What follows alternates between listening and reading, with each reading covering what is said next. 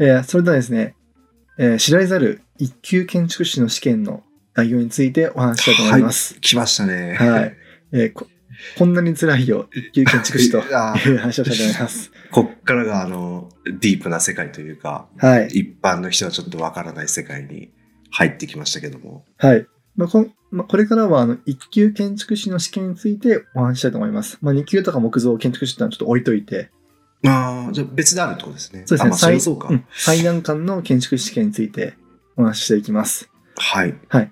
まあ、概要としましてはですね、大体1年間に2万6千人ぐらいが受験していて、ああ、で人数から来るんですね。はい、全国でってことですね。全国で、うーん。そそのうち、まあ、4千、5千人弱が受かるので、はい。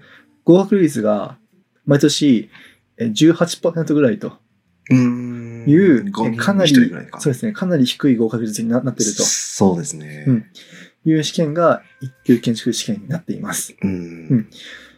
で、そもそも受験資格がですね、えーまあ、いろんなコースがあるんですが、まあ、一番多いパターンとしては、建築系の大学で、大学、はい。いや建築学科と言われている大学とか、えー専門学校を卒卒業してから、はい。実務経験を2年、 2年。社会人2年はい。完了したタイミングで、やっと受験できます。受験ができる。はいはいはいはい。つまり、えー他の、例えば、医師免許とかは、大学生中に取ってもらってする人もいますよね。弁護士とかうんも司法試司法試験とか。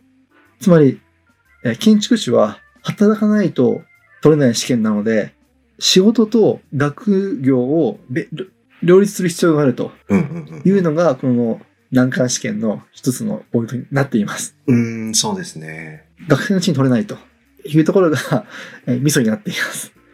いい一回、あの、現場出てからじゃないとダメだよと。はい。そういうことですね。まあ、当然、しかも2年間実務経験をしていけ、3年目の社会人になれば、まあ仕事も増えますよね。忙しくなってますようね。ん、そうですね。忙しくなってくる時ですね。で3年目、3年目、4年目なんて言ったら、はい。後輩もできたりとかして、そうですね。まあ、ね、勉強する時間ないってことですよね。 工夫しないと。うん、そうですね。まあ、つまり、一級建築士になるには、はい学力っていうのもありますけども、まあ、仕事と勉強を両立できる、タイムマネジメントできるやつっていうものが、えーえ一つの条件になっていると。いうふうにも言われています。なるほど。で一般的にはですね、週に20時間勉強せよというふうに20時間。言われてまして、 1日3時間ぐらいですかはい。です。きついっすね、それ。は仕事の後ってことですもんね。はい。はい。で、さらにですね、で建築士試験はに、えっと2段階になっていまして、あ試験がってことですね。はい。学科試験と生存試験と製造試験。はい。 2段構えになっています。で学科試験に受からないと、生存試験に進めないというふうになっています。それはあの、毎回ストレートでいかないとなんですか一回学会受かればもう次からは。 1回学科が変わると、はい。えっ、と、2年間生存試験を受けるチャンスがあります。 限定なんですね。きっつ。例えばい1年目で製造あ学科を受かって2回連続で製造製造落ちるとはい。なんとまた学科試験からやり直しになります。そうですね。はい、うわ、きつい、それ。えーきついです。きついっすね。はい。じゃあちなみに、えー、先の製造試験からいいいきますと、はい。製造試験ににあのに二次試験ですので、はい。えー主にですね、これ5時間から6時間ぶっ続けで、えー手で図面を描きます。えはい。手ではい。 5時間6時間ぶっ続けてどういうことですかえっ、とですね、試験時間がまあ6時間制限みたいな感じになってまして、はいはいはい。えっ、と、朝、試験会場に行って、問題用紙が配られて、それを、まあ、ひっくり返すと、建物の設計条件が出出てきます。え、要望書みたいな感じなんですかまあ、設計条件ですかね。例えば、敷地がこういう広さであって、その中に、えーなんか、テーマがあるんですけども、なんとかなんとかも、例えば、図書館を作れみたいな感じがあったりとかして、はい。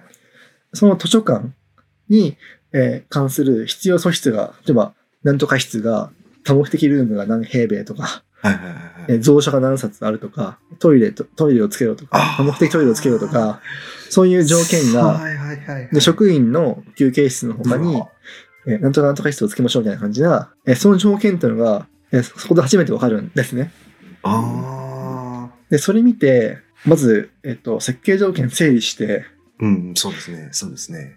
エスキスというものをしまして、エスエスキストはい。あの、まずはそのラフプランというか、ラフでこう書いていくんですよね。ああのあ、はいはいはい。下絵を書いていきます。で、下絵が収まってから、あの、清書を書いていくというふうにうんうんうんなります。それを6時間でやります。大体収まるもんなんですかいや、大体練習しないと、あの、収まりません。ああ、そうですよね。はい。数数学の問題の超やべえバージョンみたいなもっとやばいと難思しいいでますす。ね。もはっとやばいバージョンです。条件がめちゃくちゃいっぱいあるって感じですよね。い。で、しかもこの試験はですね、はい。まあ、減点式っていうとあれですけど、例えば建築基準法、さっきから話してますけど、え建築基準法にはいろんな決まりがあって、はい。例えば、えっ、と、最高といって、窓の、窓の大きさの決まりとかう、んあうんうとん。防火とか避難の決まりがあったりしますので、最高ってのは光を取り込む、あの、量みたいな感じそうです、そうでです、そうですす。ね。はいはいはい。で、防火の決まりとか、避難の決まりがあったりしますんで、あ、避難の決まりもあるんですね。あのはい。えっと、いざ逃げようと思ったら、複雑で逃げにくいみたいなのはダメってことですね。そうです、そうです。うーん。例えばあのなるほどえっ、と、火事が起きたら、はい。 3階にいる人だとしたら、必ず、あの、2方向に避難しなければいけないっていうのは決まってるんですね。ああ、そうなんですね。うん、で階段が2個いるんですよ。あ階あ、そうな階んで段すね2個、もしくは、あの、屋外に階段をつけなきゃいけないんですよね。よくありますよね、うん屋外ありにます階あ段。ります、はい。あるあるある。あ、それ、そういう理由だったんですか。ああ。例え、ば、あの、階段の2方向を、階段1個書き忘れていると、うん。その時点で、他全部できていても、アウトです。アウトなんですか、はい。いいそれ一発アウトです。はい。一発アウトなんですね。そうなんか、厳しさみたいな、あの、ランクがあるありますみたい。な一発アウト要件とか、うーん。あの、なるほ一ど発 KO とか、減減点な、大減点とか、あの、小減点とかいろいろあるんです けですけど、 あのあれ、なんかし、試験の、その、ああれですね。はい、決まってます。はい。決まってるんですね。で、それらをクリアしていくと、やっと、あの、しかもそれが、えっ、と、すごい、まあ、ドキドキするっていうか、うんうんうん。採点されても持ってくるというような、え結果になってきます。うーん、じゃあもう結構、もう、ちゃんと最初からできてないと、資格もらえないっていう感じなんですね。はい。で、しかもその、毎年試験問題のテーマだけ与えられてるんですよね。まあ、テーマはでも、わ、わかるというか。要は地域に開かれた、例えば図書館みたいなうーんのだけで出てます。あ、出てるんですね。はい。あとの条件は、その時初めてわかります。ああ、そういうことか。はい。かなりちゃんと、本当にその建築のことをうん。し知ってないとというか、はい。ですね、いろんなケーススタディみたいのを、あらかじめ勉強しておかないと、っていうことですね。というのが、一級建築士の製図試験になります。製図試験、はい。えー続いて、一級建築士の学科試験ですね。学科試験、はい。えー学科試験はですね、5科目ありまして、 5科目。で、5科目で、えっ、と、点数を、まあ、合計点数が、えっ、と、一定基準に達していないと、落第というふうになっていきます。それなんか平均なんですかいや、合計、合計でですあね。くまで合計なんですかはい。うーんで、もちろん得意な教科と苦手な科目あると思うんですけど、苦手な科目でも、あの、あ足切り点というものがありまして、ああ、やっぱそうなんですはいね。。はい。あの、まんべんなく取っていないと、あの、うん落ちます。うーん。で全部難しい。全部足切りクリアしていても、合計得点が足りていないと落ちます。うーん、はいそういうことか、うん。ちゃんと全部やってきてねっていうことですね。その通りです。はい。 で、旧研究者の科目について見ていきましょはい。う。はい。5科目ありまして、はい。